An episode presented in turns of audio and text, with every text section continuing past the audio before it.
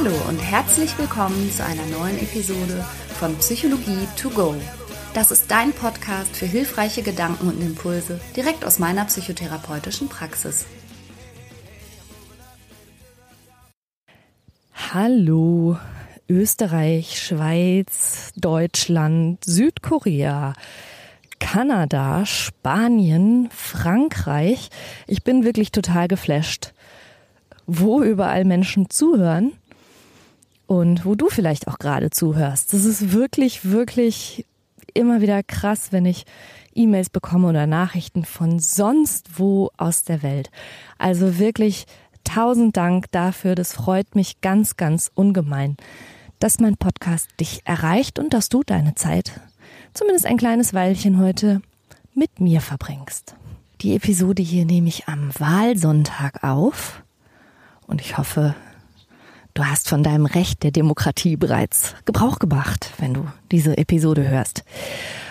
Heute spaziere ich mal mit dir hier um einen kleinen, ich glaube, Löschteich ich bin in Tschechien und das ist die Region von Tschechien, die früher Böhmen hieß. Und diese berühmten böhmischen Dörfer, die in dem Sprichwort vorkommen, wenn man gar nichts mehr rafft, diese böhmischen Dörfer, die gucke ich mir gerade an. Und es ist wirklich wunderschön hier. Und die böhmischen Dörfer haben häufig einen Löschteich auf der Hauptstraße oder mehrere sogar. Und da spazieren wir jetzt mal drum herum. Und während wir hier um den Teich spazieren, erzähle ich dir was über das sogenannte Messi-Syndrom. Erstmal zur Einordnung des Begriffs. Der Begriff Messi leitet sich ab von dem Begriff Mess, was ja für Chaos und Unordnung und Dreck steht. Im englischsprachigen Raum hat sich der Begriff Messi aber gar nicht durchgesetzt, sondern das ist eigentlich mehr so ein Wort, den wir im Deutschen nutzen, der aber streng genommen ziemlich abfällig ist. Besser könnte man vielleicht von zwanghaftem Horten oder Ansammeln sprechen. Allerdings, da der Begriff so etabliert ist ähm, im deutschsprachigen Raum und auch Hilfsangebote sich häufig unter dem Begriff Messi-Syndrom finden lassen, will ich da jetzt gar nicht weiter drauf einsteigen. Das ist halt so wie Handy auch. Handy soll irgendwie englisch abgeleitet sein. Nur niemand außer den Deutschen nennt sein Mobilfon Handy. also lassen wir es einfach mal dabei bewenden. Was ist überhaupt das Messi-Syndrom? Es gibt, wie immer, und das sage ich ja nun wirklich in fast jeder Episode, ein Spektrum. Es gibt ein Spektrum zwischen, hey, irgendwie bisschen schludrig, bisschen unordentlich, kleine Tendenz zum kreativen Chaos. So den kleinen Schlönz in uns kennen ja, glaube ich, viele. Also ich kenne das auf jeden Fall. Ich habe Phasen, wo sich bei mir auch die Papiere, die Stifte, mein Bastel, Kreativkramzeug irgendwo in Ecken stapelt. Und dann habe ich immer wieder mit mir selber das Missverständnis, dass ich denke, wenn ich etwas mitten auf den Tisch lege, dann würde ich es vielleicht schneller erledigen, was nicht der Fall ist, sondern es bedeutet einfach nur, dass etwas zwei Wochen lang mitten auf dem Tisch liegt. Also diese Art von, ja, hier und da reißt es mal ein bisschen ein, die ist, glaube ich, mega, mega verbreitet und die wenigsten, die das nicht kennen. Aber darüber spreche ich heute nicht, sondern da gibt es ja wie immer ein breites Spektrum. Und am anderen Ende des Spektrums sind aber Menschen, die wirklich komplett die Kontrolle verloren haben, die in unhygienischen Verhältnissen leben und manchmal muss man dazu schon sagen hausen, indem sie nur noch kleinere Trampelpfade durch ihr Haus haben, die sie überhaupt begehen können, weil der ganze Raum eingenommen wird von Müll oder eben gesammelten, angesammelten, gestapelten Dingen. Das kann wirklich Unrat sein, der sich in Müllsäcken irgendwie da abgelagert hat. Es kann aber auch sein, dass es sich um Zeitschriftenstapel handelt oder um Werkzeuge oder um Plastikverpackungen oder um Kleidung. Da gibt es ganz, ganz verschiedene Arten, worauf sich das Horten und Sammeln eines Messis beziehen kann. Das große Problem ist also, dass eine Menge Zeug angesammelt wird. Also letztlich in jedem Erwachsenenleben sammelt sich ja eine Menge Zeug an, ob wir da von den ungewollten Zeitungen, die man in den Briefkasten gestopft bekommt, mal anfangen, über Verpackungsmaterial, über Kleidung. Also es ist ja, wenn man mal einen Blick auf das Konsumverhalten unserer heutigen Gesellschaft wirft, schon auch teilweise erschreckend, was sich da alles ansammelt. Aber eben abgesehen von diesem Ansammeln ist das große Problem dann, dass sich Menschen, die zu zwanghaftem Horten neigen, davon einfach nicht wieder trennen können. Also sie können die Dinge nicht wieder loslassen aus ihrem Leben. Ungefähr jede zwanzigste Person ist betroffen und es scheint eine Tendenz zu geben, dass Frauen häufiger davon betroffen sind als Männer. Das kann ich jetzt aus meiner psychotherapeutischen Praxis eigentlich nicht bestätigen. Also, aber ich bilde ja da auch keinen statistischen Wert ab, sondern das ist nur meine Erfahrung. Ich hatte sowohl Männer als auch Frauen bei mir in Behandlung, die sehr damit zu kämpfen hatten. Und der Kampf letztlich, wenn man vom Messi-Syndrom betroffen ist, besteht einfach in diesem riesigen Kontrollverlust, also das, das nicht mehr beherrschen des Chaos zu Hause. Scham ist ein riesiges Problem und dadurch manchmal auch soziale Isolation, weil man ja niemanden mehr in seine Wohnung lassen möchte. Und Messis führen häufig ein nach außen hin ganz intaktes, geregeltes Leben, häufig sogar auch in Führungspositionen und interessanterweise auch in Positionen, die eigentlich eine gute Struktur und eine hohe Verantwortungsübernahme fordern. Und man sieht ihnen das nicht an und die wenigsten Menschen würden ahnen, wie es dafür im häuslichen Umfeld der Betroffenen aussieht. Eine Betroffene aus meiner Praxis, ich nenne sie jetzt mal Erika, die hat zum Beispiel eine gute Position gehabt in einer Bank, eine andere Betroffene war Krankenschwester. Ein weiterer Betroffener Angestellter, also ganz normale Menschen mit ganz normalen Berufen. Und wie so häufig siehst du Menschen ihren hohen Leidensdruck ja einfach manchmal gar nicht an. Messi zu sein ist häufig assoziiert mit anderen psychischen Belastungsfaktoren und es gibt da große Überlappungen, da komme ich gleich nochmal drauf zu sprechen. Aber ganz allgemein finde ich den Begriff Wertbeimessung ganz spannend im Zusammenhang mit den betroffenen Menschen. Etwas in der Wertbeimessung funktioniert ganz anders als bei den meisten von uns. Es wird nämlich Gegenständen oder Materialien oder auch Erinnerungsstücken ein ganz irrationaler und manchmal nicht nachvollziehbarer Wert beigemessen, der eben dann dazu führt, dass es sich so schwer davon trennen lässt.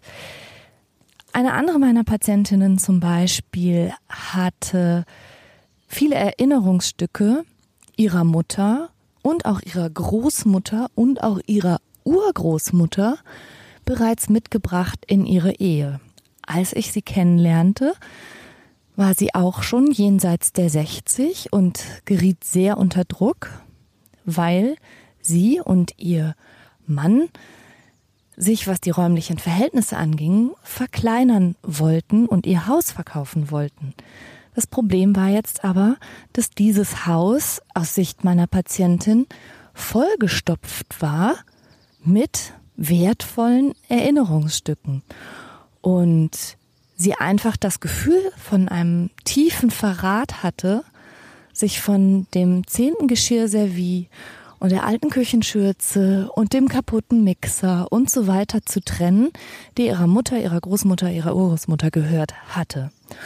Und da sie ursprünglich mal ein großes Haus gehabt hatte, haben sogar im Verwandtenkreis einige diesen Umstand für sich zu nutzen gewusst und haben meiner Patientin dann noch Kronleuchter, Kerzenständer und alte Bücher vorbeigebracht, die sie dann jeweils noch dankend annahm und in weiteren Stapeln irgendwo in ihrem Haus gehortet hat.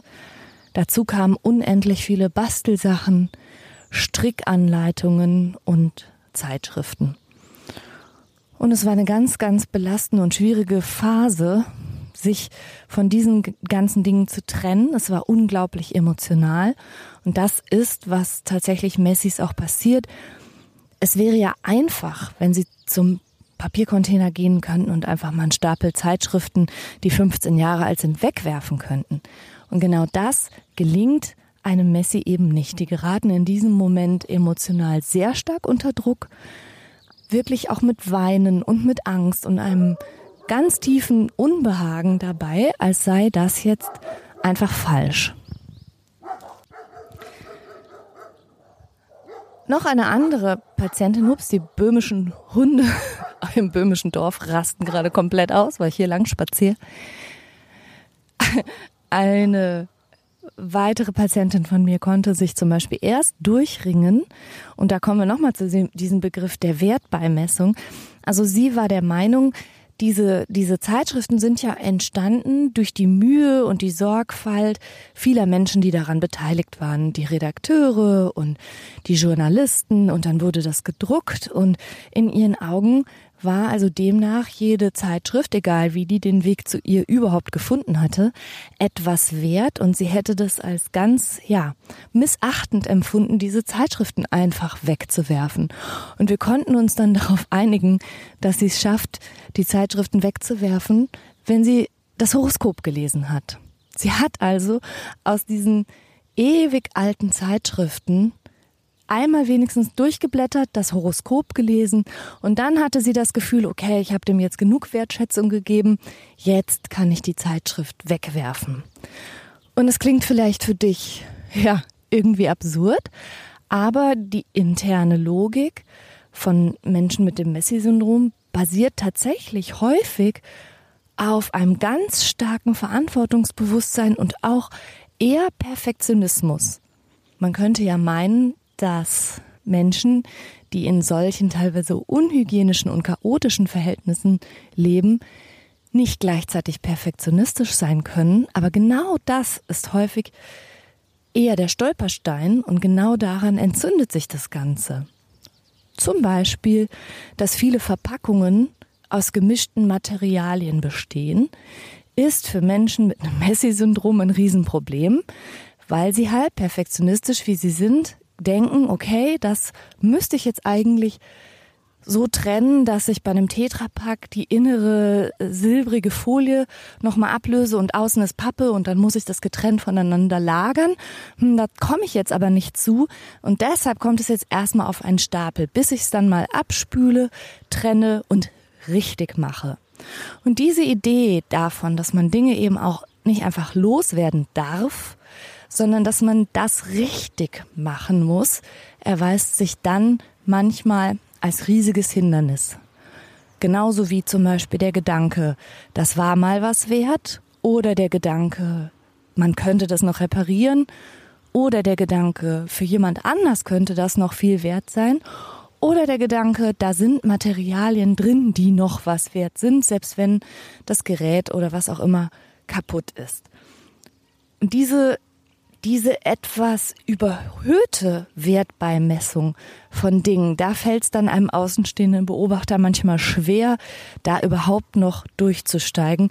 Wie kann man von außen betrachtet diesen ganzen Unrat und Dreck irgendwie wertvoll finden? Und hier auch einen therapeutischen Zugang zu bekommen und vor allen Dingen auch sich die Zeit zu nehmen, genau zu verstehen, was die Ursache bei demjenigen ist, das ist eben die Herausforderung. Manchmal ist es auch nicht der überhohe Perfektionismus oder auch, dass man Dinge mit Erinnerungen verknüpft und sich deshalb nicht davon trennen darf, so wie bei meinen Patientinnen, bei denen, von denen ich dir jetzt gerade erzählt habe. Manchmal ist auch ADHS ein Problem, also die tatsächliche Schwierigkeit, sich in chronologisch vernünftigen und priorisierten Abläufen zu organisieren. Manchmal geht die Desorganisiertheit und auch diese mangelnde Fähigkeit, gute Prioritäten zu setzen oder gute Cluster im Kopf zu haben, so was ist wichtig, was ist dran, was muss ich regeln, was spielt überhaupt in meinem Leben ernsthaft eine Rolle. Manchmal geht es so weit, dass eben auch im alltäglichen Leben keine guten Prioritäten gesetzt werden und zum Beispiel das Familienleben dem Horten geopfert wird. also meine Patientin, die mit ihrem Ehemann umziehen wollte oder musste, ist durch sehr schwere Phasen auch in ihrer Ehe gegangen, weil das natürlich auch die Partnerschaft total belasten kann. Und bei einem geschiedenen Patienten war es so, dass nach seiner Trennung sein Horten so ausgeufert ist, dass seine Kinder ihn auch nicht mehr besuchen konnten und auch nicht bei ihm schlafen konnten. Nicht nur, weil sie es selber unangenehm fanden, weil natürlich von letztlich Müllbergen ja irgendwann auch ein Geruch ausgeht und manchmal auch Ungeziefer eine Rolle spielt, sondern die Kinder hatten schlicht und einfach sondern die Kinder hatten schlicht und einfach gar keinen Platz mehr in dieser vollgemüllten Wohnung. Und auch da zeigt sich ja, ja, wie, wie schlecht teilweise es Messis gelingt, für ihr Leben gute Entscheidungen zu treffen und diesen Schnitt zu wagen, sich von Zeug zu trennen, aber dafür echtes Leben zuzulassen. Und in diesem Zusammenhang kann man vielleicht auch sowas sagen, wie das, ja, die ganzen Gegenstände, die Dinge, die Materialien der Selbstversicherung dienen. So nach dem Motto, ich habe Dinge, also bin ich. Vielen Menschen mit Messi-Syndrom jagt es eine Heidenangst ein und sie fühlen sich buchstäblich nackt, wenn man ihnen ihre Dinge nimmt. Bei anderen ist das anders. Manche würden das als unglaublich erleichternd empfinden, wenn bloß nur mal jemand käme und ihnen helfen würde und ihnen das ganze Zeug wegnehmen würde oder dabei helfen würde, wirklich zu entrumpeln oder mal einen Container zu bestellen. Aber das ist nicht bei allen gleich. Also das heißt, das Syndrom oder das Symptom an sich sieht zwar ähnlich aus, aber die Ursachen und die Gründe, warum jemand so im Chaos versinkt, die können ganz, ganz verschieden und individuell sein. Da gibt es nicht so den einen Weg hinein in ein Messi-Leben. Die Ursachen dafür, warum jemand zum Messi wird, die sind halt wirklich sehr individuell und sehr verschieden. Es gibt offensichtlich eine genetische Disposition, also es gibt einfach familiäre Häufungen von diesem auffälligen Phänomen. Und dann gibt es, wie ich eingangs schon sagte, Überlappungen mit manchen psychischen Erkrankungen. Und da muss man dann eben auch genau hinschauen, was denn eigentlich die Ursache ist. Und leidet derjenige eigentlich mehr unter dem Sammeln oder verteidigt derjenige das Sammeln? Ist jemand darunter, der die Dinge aktiv sogar kauft und besorgt und da eine Art Wohlbefinden draus zieht, immer Neues zu erlangen? Oder haben wir es mit jemandem zu tun, der sich einfach aus ja, diesen Werthaltungsgründen von ganz alten Dingen nicht trennen kann? ADHS ist zum Beispiel eine Disposition, die dazu beitragen kann, dass die Menschen nicht nur in ihrem Alltag und im Setzen ihrer Prioritäten und in ihrer Organisiertheit in ihren normalen Abläufen große Schwierigkeiten haben, sondern eben auch mit ihrer Post, mit ihrer Kleidung, mit ihren Abfällen und allem, was so im häuslichen Umfeld anfällt. Bei manchen Messis ist auch das Problem, dass sie ja überhaupt eine andere Struktur im Kopf zu haben scheinen, die jetzt erstmal auf den ersten Blick nicht so zugänglich ist und wo man sich im therapeutischen Gespräch auch ein bisschen Mühe geben muss, das überhaupt zu verstehen. Also da werden Dinge dann zum Beispiel nicht nach zu bezahlende Rechnungen gestapelt, sondern nach so einem groben Cluster wie, ja, muss ich dringend machen, muss ich demnächst machen, ist vielleicht wichtig, ohne aber genauer hinzuschauen. Und für einen Außenstehenden sind das einfach nur mehrere Wäschekörbe voll Papier, die überhaupt keine Ordnung mehr ergeben. Aber der Messi hatte sich initial dabei mal was Spezielles gedacht. Und da genauer hinterzusteigen, ist eben die Aufgabe gemeinsam im therapeutischen Prozess, denn danach richtet sich ja auch, wie man demjenigen überhaupt helfen kann. Ich bin kürzlich an einem Sperrmüllhaufen vorbeigekommen und das war offensichtlich das, was vom Leben einer Person übrig geblieben war. Und das hat mich irgendwie betroffen und traurig gemacht, wenn da private Fotoalben am Straßenrand liegen und Möbelstücke und Spitzendeckchen. Und da musste ich nochmal so darüber nachdenken, wie sehr wir Menschen einen Hang haben, aber eben auch Dinge zu sammeln oder denen Bedeutung zu verleihen. Mit meiner kleinen Nichte habe ich gestern zum Beispiel Schneckenhäuser gesammelt und die haben wir hier an einer Stelle an der Terrasse so angeordnet. Und du kennst es vielleicht auch, dass du aus einem Urlaub eine Muschel mitbringst, dass wir dazu neigen, tolle Momente mit einem Schmuckstück zu assoziieren, das wir dann tragen und was uns immer daran erinnern wird. Wir machen Fotos, wir bringen uns besonderes Geschirr mit oder nutzen besonders schöne Deko für tolle Events. Wir als Menschen kommen mit nichts auf die Welt und haben dann eine starke Tendenz, uns irgendwie auszudehnen. Wir nehmen immer mehr Platz ein. Wir brauchen erst ein Kinderzimmer, dann eine Wohnung, dann vielleicht ein Haus. Also alles um uns herum wird größer und wir sammeln immer mehr Dinge an und dann geht es aber auch irgendwann zurück. Und so wie bei meiner einen Patientin, die sich dann mit ihrem Mann verkleinern musste. Und für ihn war es eine unfassbare Erleichterung, weil seine Frau dadurch endlich gezwungen war, ja, mal die, die Zimmer, sie hatte mehrere Zimmer belegt mit Krempel letztlich. Und sie musste sich davon trennen, denn irgendwann geht diese Tendenz rückwärts. Dann wird das Leben wieder kleiner, wir besitzen wieder weniger Gegenstände. Und vielleicht bist du ja auch schon mal in der Situation gewesen, einen älteren Angehörigen in ein Pflegeheim zu bringen und da darf derjenige dann nur noch ein Möbelstück und ein Bild oder so etwas mitnehmen. Und ich denke mir manchmal, ohne das jetzt überinterpretieren zu wollen, dass auch das bei manchen Messis eine Rolle spielt, dass Dinge, die man besitzt, einem auch einen Inhalt geben, eine Bedeutung geben, dass es etwas mit dem Selbstwert zu tun hat, den manche Menschen vielleicht gar nicht aus sich selbst herausschöpfen, sondern eben aus den Dingen, die sie besitzen.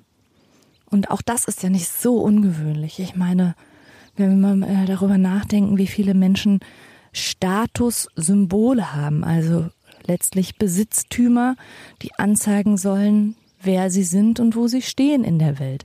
Es ist, wenn man so will, zutiefst menschlich, uns auch über Gegenstände und den Konsum und wie wir ihn betreiben und wie wir uns kleiden und was wir alles haben darzustellen. Und genau an dieser Stelle läuft bei Messis aber etwas komplett aus dem Ruder. Ich meine, das ist vielleicht ein allgemeines Problem, dass je mehr wir besitzen, desto mehr sind wir auch gefordert, uns drum zu kümmern. Deshalb ist ja mein innerer Wunsch, immer mit eher leichtem Gepäck unterwegs zu sein, um mich mit nicht so viel Zeug zu belasten. Aber wenn es so weit gekommen ist, dass man im Grunde das Gefühl hat, unter seinem eigenen Zeug erdrückt zu werden, dann dürfte man da schon mal hinschauen. Manchmal spielt wie ich schon sagte, ein eher perfektionistischer Stil eine Rolle. Manchmal ist das Messi-Syndrom dem Zwangsspektrum zuzuordnen. Manchmal darf man aber auch diskutieren, ob vielleicht Depression eine Rolle spielt und eine wahnsinnige Antriebsverarmung dazu führt, dass diejenigen einfach zu kraftlos sind und zu wenig Energie in sich spüren, um irgendwo ein Packende zu finden. Manchmal ist es ein überhohes Verantwortungsbewusstsein und auch das Gefühl, Dinge, die einem ja mal geschenkt wurden oder irgendwie zu einem gekommen sind, oder die Zeitschriften, für die sich schließlich mal ein Redakteur Mühe gegeben hat, ja, die nicht einfach wegzuschmeißen. Das hatte ich ja schon von meiner einen Patientin erzählt. Und manchmal ist es auch eine gelernte Sparsamkeit, also mit Dingen, die formal noch irgendeinen Wert haben, und sei es eben der reine Materialwert, dass man auch die nicht einfach wegwerfen darf. Also letztlich ein großer innerer Sparfuchs, der da am Werk ist. Und auch da bestehen dann manchmal eigentlich ganz große Pläne, wie man da jetzt vorgehen könnte und wie man jetzt die Sachen wieder zu Geld macht und man könnte doch mal und man müsste doch mal. Und das Problem ist aber eben, dass das niemals passiert und dass auch da irgendwann so das Packende verloren geht, womit fange ich jetzt an? Beziehungsweise wenn mal in kleinen Etappen etwas freigeräumt wird oder etwas wirklich entsorgt wird oder wirklich verkauft wird, dann reißt das häufig schnell wieder ein. Also ich fasse das nochmal zusammen. Messis sind keineswegs faule Menschen, denen das alles egal ist. So nach dem Motto, oh mein Gott, wie kann man nur? Und manchmal findet ja auch der eine oder andere krasse Fall den Weg in die Presse und dann wird sich da öffentlich die Nase darüber gerümpft. Nein, ganz im Gegenteil. Messis sind häufig Menschen mit einem perfektionistischen Zug, die Dingen einen Wert beimessen oder die Dinge in Ehren halten oder ihnen auch eine Bedeutung verleihen, die die meisten Menschen ihnen nicht verleihen würden. Und ja, da kann man therapeutisch ansetzen. Das andere Problem ist, dass manchmal tatsächlich eine eher ADHS-artige Grundstruktur zugrunde liegt und es tatsächlich schwer fällt, Prioritäten und Struktur insgesamt ins Leben zu bringen. Und auch da kann man therapeutisch ansetzen. Also ich hoffe, dass du das als kleine Anregung mitnimmst, Du bist nicht alleine damit. Das ist nicht so, für du dich schämen musst. Und es gibt darauf spezialisierte Stellen, vielleicht auch in deiner Nähe. Unter dieser Podcast-Episode habe ich ein paar Links für dich reingestellt, wo du mal gucken kannst, wo du Hilfe bekommen kannst, sowohl als Betroffener oder Betroffene wie auch für Angehörige gibt es da Adressen, wo du dich hinwenden kannst. Wie gesagt, jede zwanzigste Person ist betroffen. Und immer wenn ich sowas höre, dann muss ich mir so ein ganzes Fußballstadion von Menschen vorstellen. Und da dann jeden zwanzigsten abzuzählen, da kommen schon ein paar Leute zusammen. Und es ist so, wie es eigentlich immer ist. Man ist ja mit seiner Symptomatik, so seltsam sie einem selber vorkommt, niemals alleine. Und das ist ja ein bisschen auch mein Anliegen mit meinem Podcast überhaupt. Diesen ganzen Dingen, mit denen man sich manchmal so ausgegrenzt fühlt, den Schrecken zu nehmen und eigentlich möchte ich dir sagen, egal was es ist, du bist auf gar keinen Fall allein damit. Und vielleicht kann es etwas sein, was dich mit anderen Menschen verbindet und nicht etwas, was dich von anderen Menschen isoliert und ausgrenzt. Also, wenn dir etwas von dem, was ich heute erzählt habe, bekannt vorkommt oder du denkst, huch, sie spricht über mich, dann kann das ja vielleicht ein Anlass sein, dass du dir endlich mal Hilfe suchst, wenn du das Gefühl hast, ja, so geht's echt nicht weiter. Der Nebel über dem Löschteich hat sich hier jetzt verzogen und es scheint ein ganz sonniger Sonntag zu werden. Das gleiche wünsche ich dir auch. Entweder wärmende Sonne oder wärmende Kleidung, was du besser brauchen kannst heute. Oh, jetzt springen hier die Fische neben mir. Wahnsinn. Okay, vielleicht ist es auch ein Forellenteich.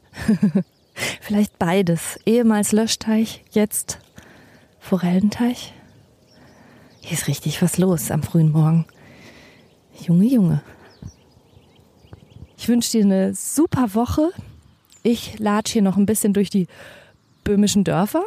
Das Sprichwort kommt übrigens daher, man sagt ja, das sind böhmische Dörfer für mich, wenn man überhaupt nichts versteht. Und das liegt daran, dass zumindest jetzt hier für meine deutschen Ohren die Ortsbezeichnungen, die tschechischen Ortsbezeichnungen tatsächlich kompliziert sind. Und das einzige Dorf, was ich mir jetzt namentlich merken konnte, heißt Amerika. Das fand ich irgendwie süß. Amerika mit CK. So, ich latsche jetzt hier noch, noch mal um den Teich. Wünsche dir eine tolle Woche wir hören uns nächsten Sonntag wieder. Tschüss. Just right, all the doors are open. And things are coming together just the way I was hoping. Now I'm never giving up.